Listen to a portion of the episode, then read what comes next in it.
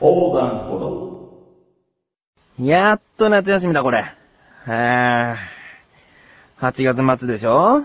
そう、今自分は夏休みです。1週間、この夏休み取ることができまして、えー、この夏はいろいろあったなアスレチック放送局の準備は6月ぐらいからずーっとやってましたし、あと7月の頭に関本が辞めるってことになって、新メンバー加入にあたって準備とかね、いろいろ作業してましたけどね。で、新番組、えー菅井小高のお茶の味を、こう、いろいろ準備してましたね。えー先週からこう配信されてますんでね。聞いていただいた方いますかね第1回なんでね、聞いていただきたいな。で、2週に一度の更新をこう楽しみにしてくれるリスナーがいたら、自分にとっても嬉しいですね。なだらか別に聞かなくてもお茶の味は聞いてるよっていうのでも十分嬉しいですね。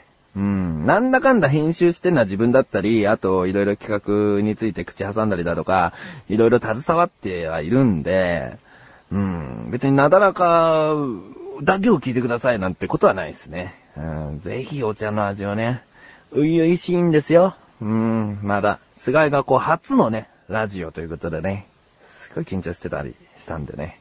うんまあ、こんな感じで行こうかな。まあ、俺はな、今夏休みなんでね、テキパキとこの番組をもう終わらそうかなと。終わらそうかなと思っても結局15分喋りますけども。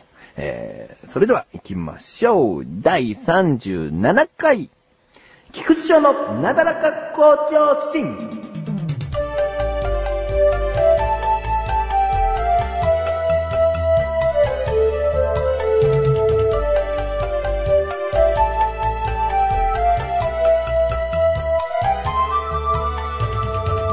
というわけで、えー、オープニングで、菅井小高のお茶の味についてちょっとお話ししたんですけれども、この菅井良樹。こいつはね、こいつ何者だってことですよ。えー、あの、こいつは、関本と同い年ですね。うん。それで、菅井とのエピソードをこう、ちょっとね、頭の中でこう、何があるかな、どれにしようかな、なんつってね、いろいろとこう、選ぼうと思ったら、あんまりなかった。選ぶほどそんなになかったんだよな。あだ名に関するエピソードは、えー、期間限定で配信されてる横断歩道の緊急招集を聞いていただけたら、えー、わかるんですけれども、そうですね。菅井と自分の関係で言えば、えー、働いていたアルバイト先のバイトリーダーを継承したのは菅井なんですね。自分は、えー5年半、ちょっととある場所でバイトしてまして、バイトリーダーになりまして、その後自分が辞めることになって継承したのが菅井良樹。うんという感じなんですけどね。まあ、何があるかな？あいつの、あいつの話でしょ？えー、菅井はね、そう、あのー漫画ワンピースの話をすると結構盛り上がりますね。えー他にはいないですね。ここまで盛り上がるワンピース話ができる人は。うん、自分はワンピース大好きなんでね。うん、そうですね。で、最近、最近菅井は変わったんですね。うん、少し前までの菅井だったら、関本が抜けて横断歩道に誘ったのは菅井ではなかったかもしれませんね。えーなんか久しぶりに、あ、じゃあ二人でちょっとご飯食べようか、なんつって、あの、ファミレス行って、あの、食事をしてたら、なんか変わったんですよね、菅井が。こう、ハキハキと喋るようになったり、こう、うん、なんかいろいろと言葉が出てくるんですよ。あれ？菅井ってこんな風に喋るっけなと思って。そして話を聞いてみたら、なんかいろんな、この面接を受けていくうちに、自分はなんかこういう風に、あの、はっきりと喋るようになってきた。いうね。おー、変わったんだね、つって。この時にピンと来て。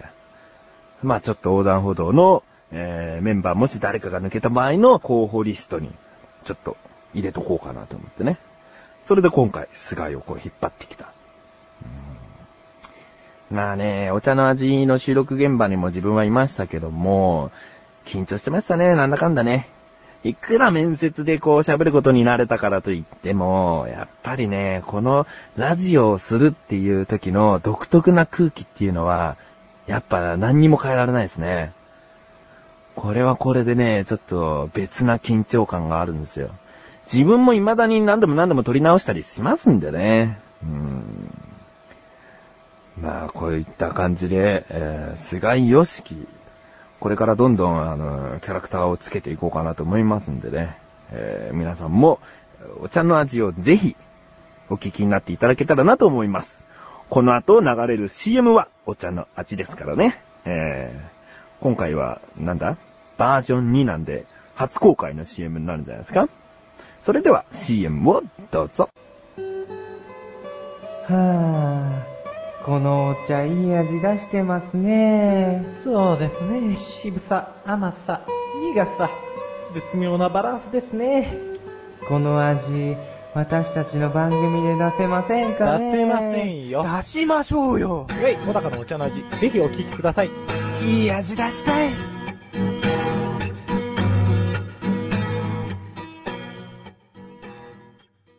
といった感じでね、えー、CM の方流れましたね。えー、なんかあれですよ、なだらかの、あのー、CM のバージョン2の方で、あのー、ちょっと小芝居が入った CM あるじゃないですか。そんなの俺に聞かないでよとかいう CM あるじゃないですか。あの CM を、あの、ライバル視した CM みたいですよ。ああいった感じの CM がいいな、つってね。菅井が言うもんだから。そういう CM を書きましたよ。うんえということで、えー CM 開けたということで、コーナーに参りましょう。自力80%。このコーナーでは日常にある様々な疑問や質問に対して自分で調べ、自分で解決していこうというコーナーでもあり、リスナーの方からのご相談やお悩み解決していこうというコーナーです。えー疑問メール届いております。ラジオネーム韓国のりこさんからのメールです。犬の嗅覚はすごいと言いますが、どれほどすごいのでしょうか？ぜひ、調べていただけたらと思いますということです。うーん。犬の嗅覚ね。犬の嗅覚ってすごいんだよね。なんか、人間の何倍って言うもんね。うん。でもさ、本当に臭い匂いとかをさ、人間の何倍もの嗅覚で嗅ぐってさ、辛いんじゃないのかね。うん。自分もなんか結構こう疑問になってきた。疑問になってきた では、えー今回の疑問は、犬の嗅覚ってどれくらいなの？ということで、調べてまいりました。ここからが答え。犬の嗅覚は、えーよく1億倍という風に言われることがあるみたいで、それというのは以前、犬の嗅覚の実験が行われた際に、酢酸を少しずつ薄めて、酢酸とはあの、オスの巣に酸素の酸ですね。うん。酢酸を、えー少しずつ薄めて鍵分けを確認したところ、1億倍に薄めても鍵分けられることが確認されたことから出た数値ですということですね。うんなので1億倍。うーん。で、それは、あの、そういう酢酸系の匂いについてのものらしいんですね。匂いの分野によっては、あの、いろいろと違うみたいで、え、スミレの花の香りだったり、そういうのは3000倍。ニンニクの匂いは2000倍。まあ、こういう風にいろんな匂いによっても違うみたいなんですね。うん。ではなぜ、えー強い嗅覚を持ちながら人間の靴下の匂いやおしっこの匂いに平気なのか。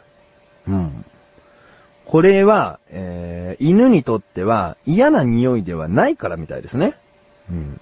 で、ましてや、あの犬を飼っているその家族のものであれば、より一層好きな匂いだということですね。うんうんうんうんうん。ということで、えー犬の嗅覚っていうのは、やっぱすごいんですね。うん。まあ、ここで結局書かれているのは、強い嗅覚イコール敏感すぎて耐えられないというわけではなく、強い嗅覚イコールどんな匂いでも薄くても感じ取れるという、そういうことみたいですね。うーん、なるほど。鍵分け能力ですね。鍵分け能力イコール嗅覚という感じですかね。別に嗅覚が強いからといって、そのものの匂いが強く感じられるわけではないってことですかね。うーん、まあ、こういったことですね。えーこのように日常に溢れる様々な疑問や質問に対して自分で調べてまいりますので、どしどしとご投稿ください。以上、自力80%でした。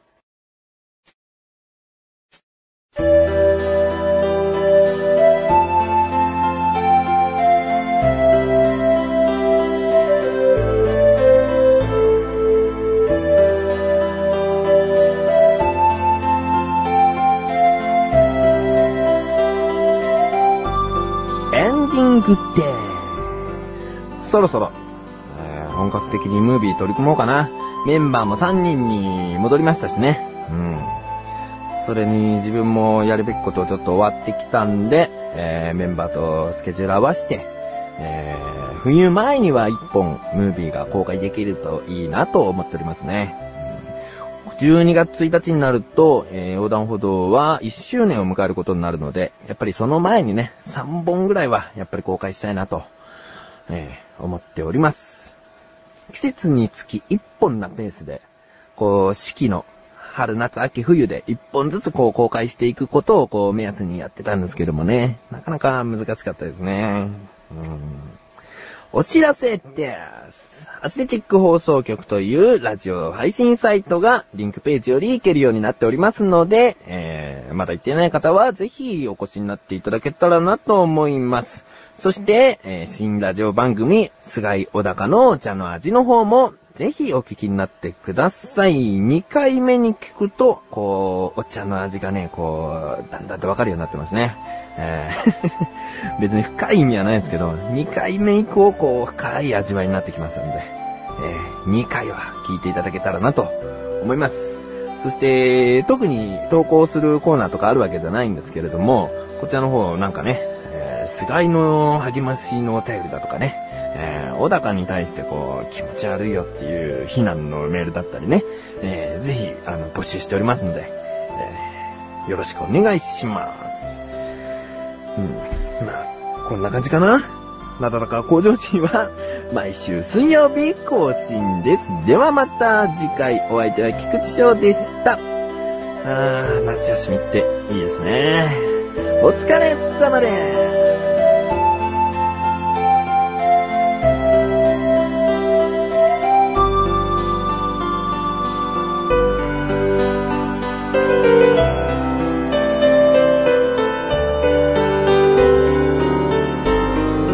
ちょいちょいちょいちょい。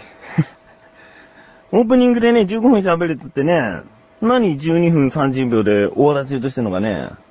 はい、まあ、まあちょっと終わる感じになりつつも夏休み特別企画。夏休み川柳。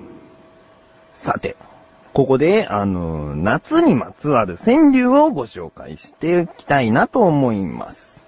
まず一つ目。かき氷。かけ放題だよ。ミルクだけ。というね。えー、これは、あの、かけ放題を売りにしてるかき氷屋が、あれ？かけ放題はミミルクだけなんですか？っていうね。うん。この、ケチ感。いいですね。えー続きまして、みこしだよ。